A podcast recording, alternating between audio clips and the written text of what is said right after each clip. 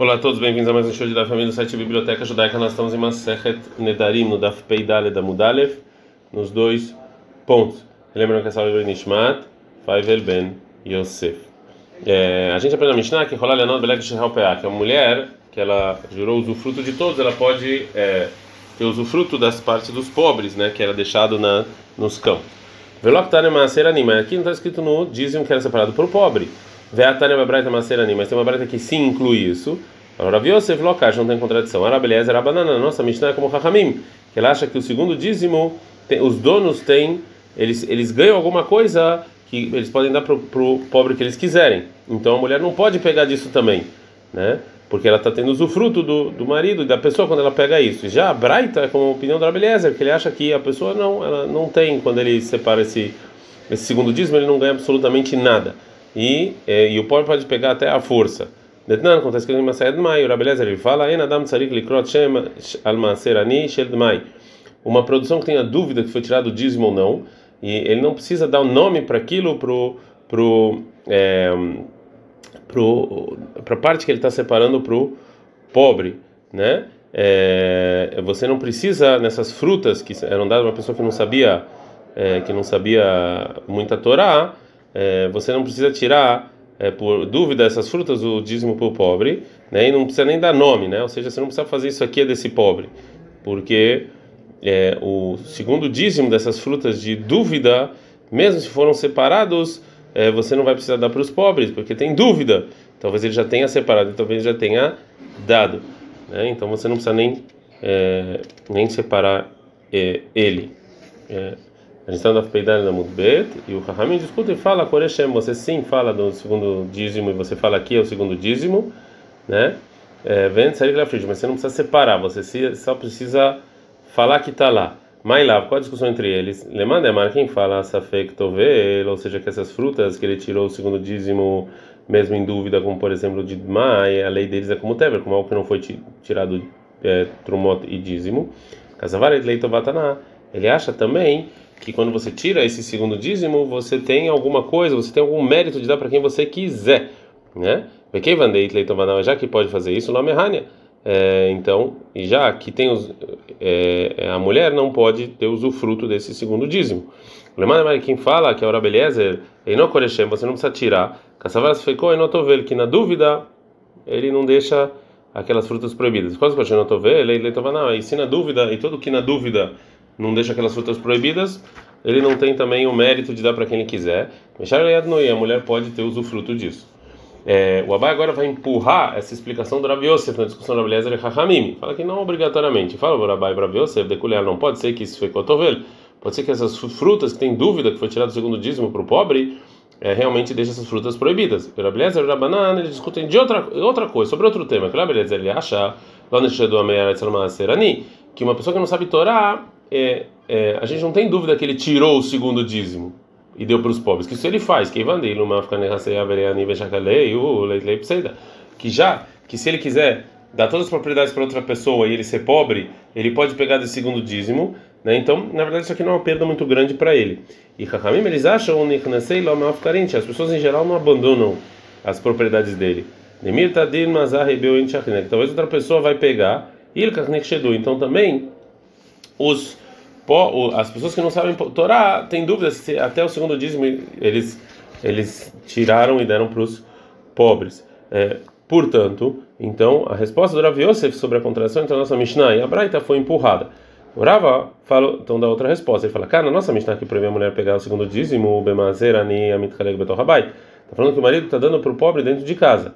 De que tiva be netina como está escrito dá no, em Dvarim 22, 26, 12, Venatatala Levi Laguer, você vai dar para o Levi e para o estrangeiro.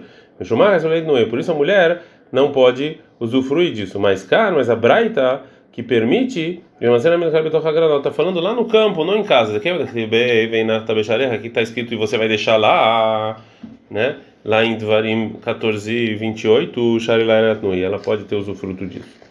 A gente aprende na Mishnah que se ela proibiu o Anim Levim, Nenim Linda, Anim Levim usufruir dela e eles podem pegar a força. A alma, portanto, Tovanai na Mamon. Então, portanto, isso que é, é, é, não é considerado dinheiro, isso que a pessoa vai receber um, algo que, que ele deveria receber não é considerado isso aqui é um usufruto que ele vai ficar te devendo alguma coisa. É uma cefa, mas é um problema com o final. Koanim elu velevim elu nenim li, se ela proibiu koanim e levim específicos, itlu acherim, outras pessoas pegam, mas esses não. Alma tovatana mamon. Então, por que, que eles não podem pegar? Porque ela vai ficar devendo algum favor, eles vão ficar devendo, devendo algum favor para ela, mesmo que ela era obrigada a dar para eles. Então, a gente viu que tem aqui um certo usufruto. Falou Rabi Oshai, Alokash, não tem contradição. Arebi, Arabi, Osiberabiuda. Isso aqui, se realmente, é, se a pessoa deu um usufruto para alguém, mesmo que era obrigado, se isso aqui significa, se isso aqui significa, se isso aqui tem algum valor, é, discussão entre o Rebbe e o Rabi Yossi Brabiuda, na breita que a gente vai ver. O início da nossa Mishnah é como a opinião do Rabi Yossi Brabiuda, que ele fala que isso aqui não é, é você ficar devendo para alguém alguma coisa, mesmo que ele te deu, porque ele era obrigado, não é considerado é, valor. É, mas o final é como o Rebbe. Detalhe, como tem uma braita. Agonev, Tivlosh, Haveró, a pessoa que rouba frutas que tinham que ter tirado o dízimo e não foram tirados. Verloi comeu. Ele tem que pagar exatamente o que ele comeu, tudo que ele roubou, né? É, assim falou o Rebbe.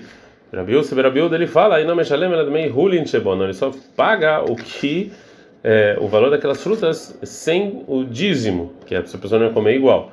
Então, Mailava, então a discussão deles não é, não é qual que é a discussão deles? Beacamim, falei, não é a discussão deles não é aqui, a gente está no Dafterre Amudalev, que o Rabi ele acha que isso que ele ia dar para coanim específicos e esses coanim depois talvez iam ajudar ele em outra coisa, isso aqui é considerado dinheiro, então ele tem que pagar tudo. Isso aqui não vale nada, então ele só paga o que não o que o, o dono poderia comer. Fala não necessariamente. Pode ser que decule alma, todo mundo concorda que tovatanai namamon, que isso aqui não é considerado, não tem valor, isso que ele ia dar para alguém. Ela urmu kamiflegei.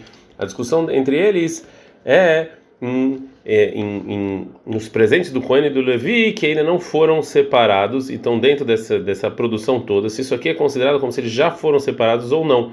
Que segundo o Rebbe, enquanto não foram separados, é, não é considerado como se foram separados, né? E eles como, então não tem santidade nenhuma e é e é agora valor pertence esse, esse dinheiro pertence a propriedade dos donos, então tem que pagar tudo. Já o Rabi você considera como se já tivesse sido separado.